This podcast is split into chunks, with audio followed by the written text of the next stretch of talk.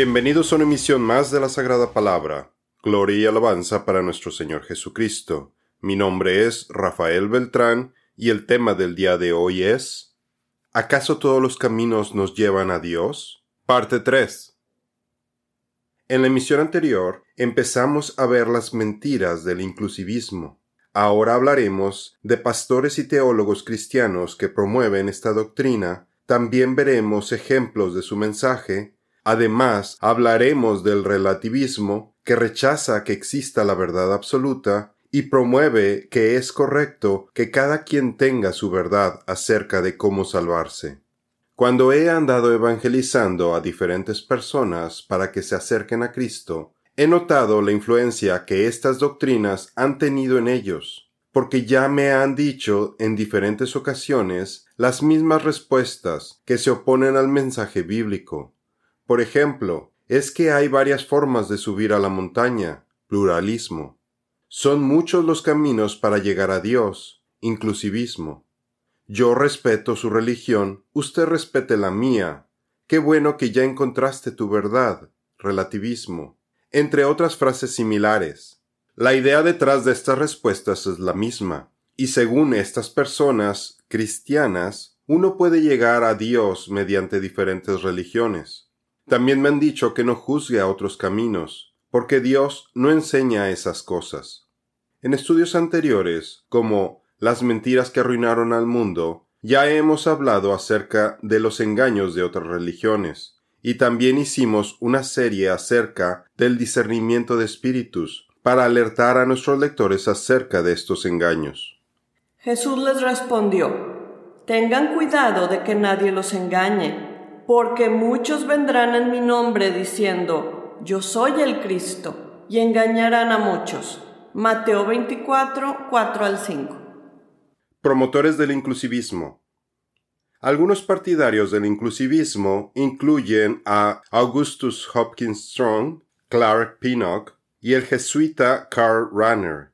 El famoso evangelista americano Billy Graham cree que aquellos que no han escuchado de Cristo pueden ser salvados sin confesarlo explícitamente como Señor. Graham, en sus inicios, empezó predicando principalmente la salvación por la fe en Cristo solamente pero más tarde Graham cambió de parecer. En una entrevista de 1997 con Robert Schuller, Graham dijo, Dios está llamando a la gente del mundo para su nombre, ya sea que vengan del mundo musulmán, del mundo budista, o del mundo cristiano, o del mundo no creyente. Son miembros del cuerpo de Cristo porque han sido llamados por Dios. Puede que ni siquiera sepan el nombre de Jesús, pero saben en sus corazones que necesitan algo que no tienen, y se vuelven a la única luz que tienen, y creo que son salvos, y van a estar con nosotros en el cielo. También entre los profetas de Jerusalén he visto algo horrible. Cometían adulterio y andaban en mentiras fortalecían las manos de los malhechores, sin convertirse ninguno de su maldad. Jeremías 23, 14a. Con lo anterior, no estamos diciendo que Dios no esté buscando la salvación de personas de otras religiones, sino que activamente busca sacarlos de la mentira en la que viven, para que se conviertan y encuentren al verdadero Dios de la Biblia para que dejen de creer en los dioses imaginarios de otras religiones que están bajo la influencia del diablo, porque eso solo les va a causar dolor y muerte. Nosotros antes éramos católicos, pero Cristo buscó y llamó a sus ovejas perdidas, y fue como lo encontramos. Con su ayuda renunciamos al catolicismo por completo. Antes como católicos ni siquiera leíamos la Biblia y no fue sino hasta que nos convertimos al cristianismo que la leímos completa por primera vez. Ahora la leemos a diario. Es nuestro alimento espiritual. Porque el corazón de este pueblo se ha vuelto insensible y con dificultad oyen con sus oídos y han cerrado sus ojos. De otro modo, verían con los ojos, oirían con los oídos y entenderían con el corazón y se convertirían y yo lo sanaría. Mateo 13:15.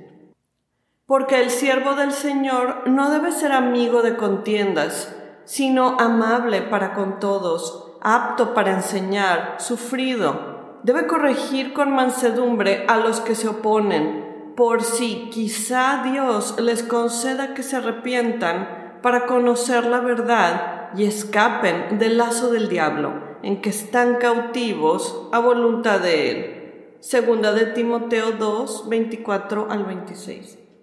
La Iglesia Católica, además de promover el universalismo con la falsa doctrina del purgatorio, en la que toda la gente será salvada, y el ecumenismo, entre otras mentiras, también promueve el inclusivismo, como lo podemos apreciar en la declaración del documento Lumen Gentium 16 del Concilio Vaticano II para la salvación de musulmanes y paganos, que dice Salvación abarca también a aquellos que reconocen al Creador, entre los cuales están en primer lugar los musulmanes, que confesando profesar la fe de Abraham, adoran con nosotros a un solo Dios. Este mismo Dios tampoco está lejos de otros que entre sombras e imágenes buscan al Dios desconocido, puesto que les da a todos la vida, la inspiración y todas las cosas. Y el Salvador quiere que todos los hombres se salven, pues los que inculpablemente desconocen el Evangelio de Cristo y su Iglesia,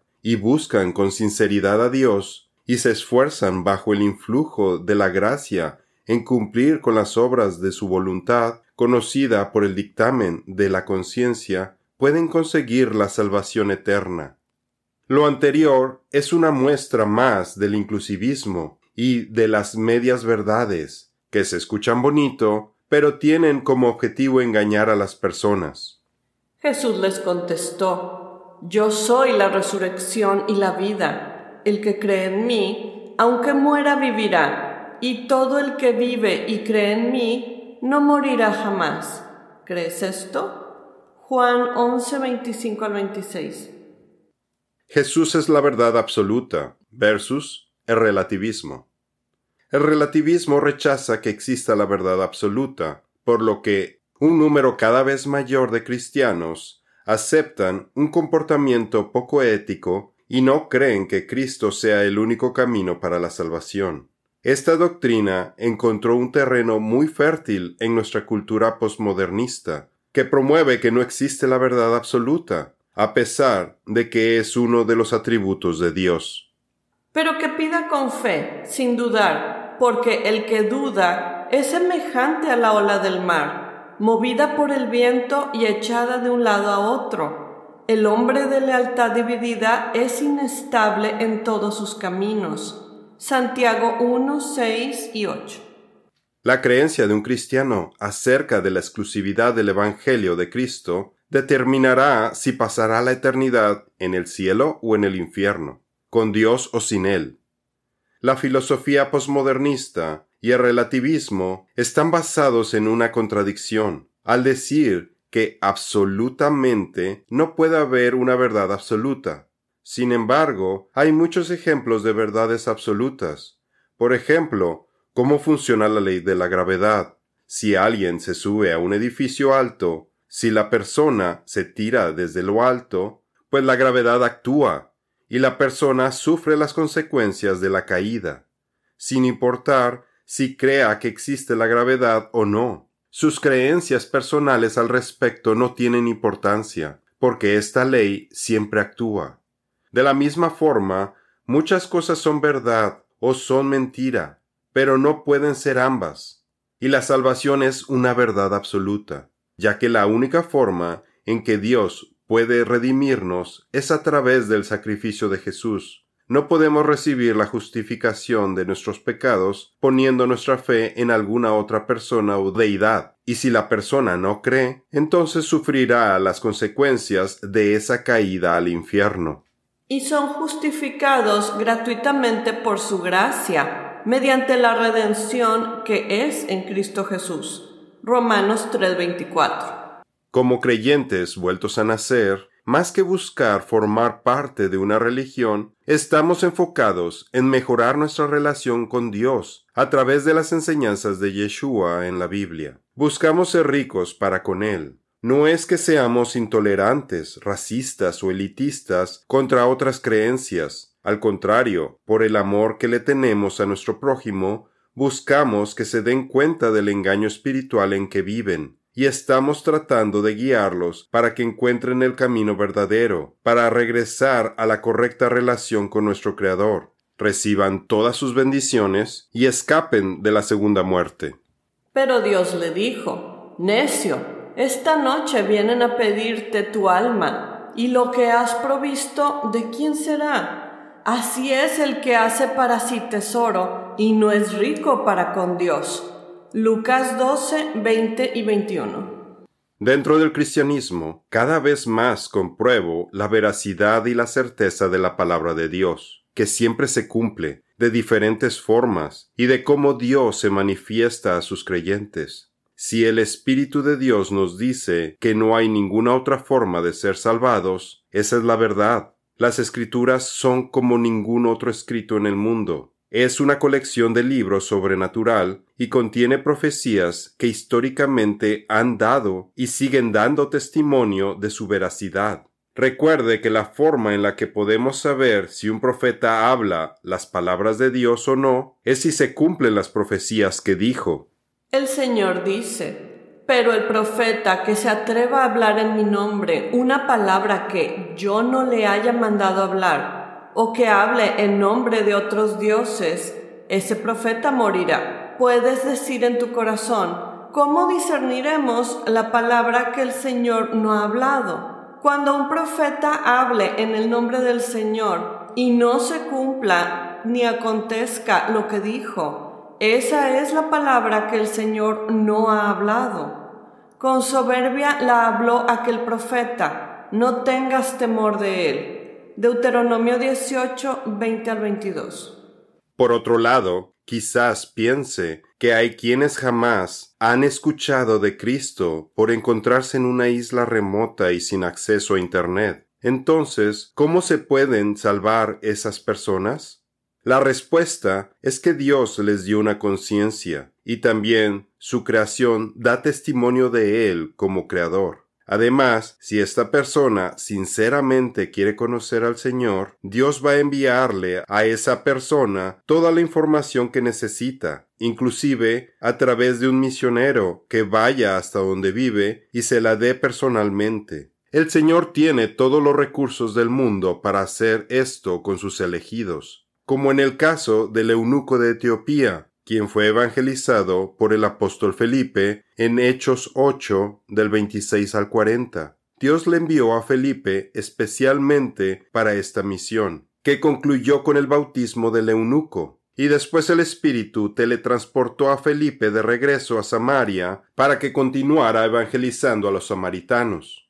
El Señor es conocido en todo el mundo. Se ha hecho mucho trabajo evangelístico durante siglos y la Biblia se ha traducido a más de 700 idiomas y dialectos, y la Wycliffe Global Alliance está trabajando en más de 2.400 idiomas en todo el mundo, por lo que no tienen excusa los relativistas que conscientemente rechazan el mensaje de Dios. Porque la ira de Dios se revela desde el cielo contra toda impiedad e injusticia de los hombres, que con injusticia restringen la verdad. Pero lo que se conoce acerca de Dios es evidente dentro de ellos, pues Dios se lo hizo evidente, porque desde la creación del mundo sus atributos invisibles, su eterno poder y divinidad se han visto con toda claridad, siendo entendidos por medio de lo creado, de manera que ellos no tienen excusa, pues aunque conocían a Dios, no lo honraron como a Dios ni le dieron gracias, sino que se hicieron vanos en sus razonamientos, y su necio corazón fue entenebrecido. Profesando ser sabios, se volvieron necios, y cambiaron la gloria del Dios incorruptible por una imagen en forma de hombre corruptible, de aves, de cuadrúpedos y de reptiles. Romanos 1, 18 al 23. No tendrán que enseñar más cada uno a su prójimo y cada cual a su hermano, diciéndole, Conoce al Señor, porque todos me conocerán, desde el más pequeño de ellos hasta el más grande, declara el Señor, pues perdonaré su maldad y no recordaré más su pecado. Jeremías 31:34. Estar sobrios. También hay quienes piensan que tomando alguna droga alucinógena les permitirá encontrarse con Dios. Sin embargo, quisiera mencionar que, como creyentes, debemos estar sobrios, velando y evitar las llamadas experiencias religiosas, o estar en estados alterados de conciencia. Estas creencias no se encuentran en la Biblia ni provienen del Señor, más bien son una trampa del enemigo puede ver nuestros estudios acerca de los peligros de las drogas, que tienen el potencial de abrir las puertas espirituales de los creyentes, quienes deben de mantenerlas siempre cerradas. Y no se embriaguen con vino, pues en esto hay desenfreno. Más bien sean llenos del Espíritu. Efesios 5:18.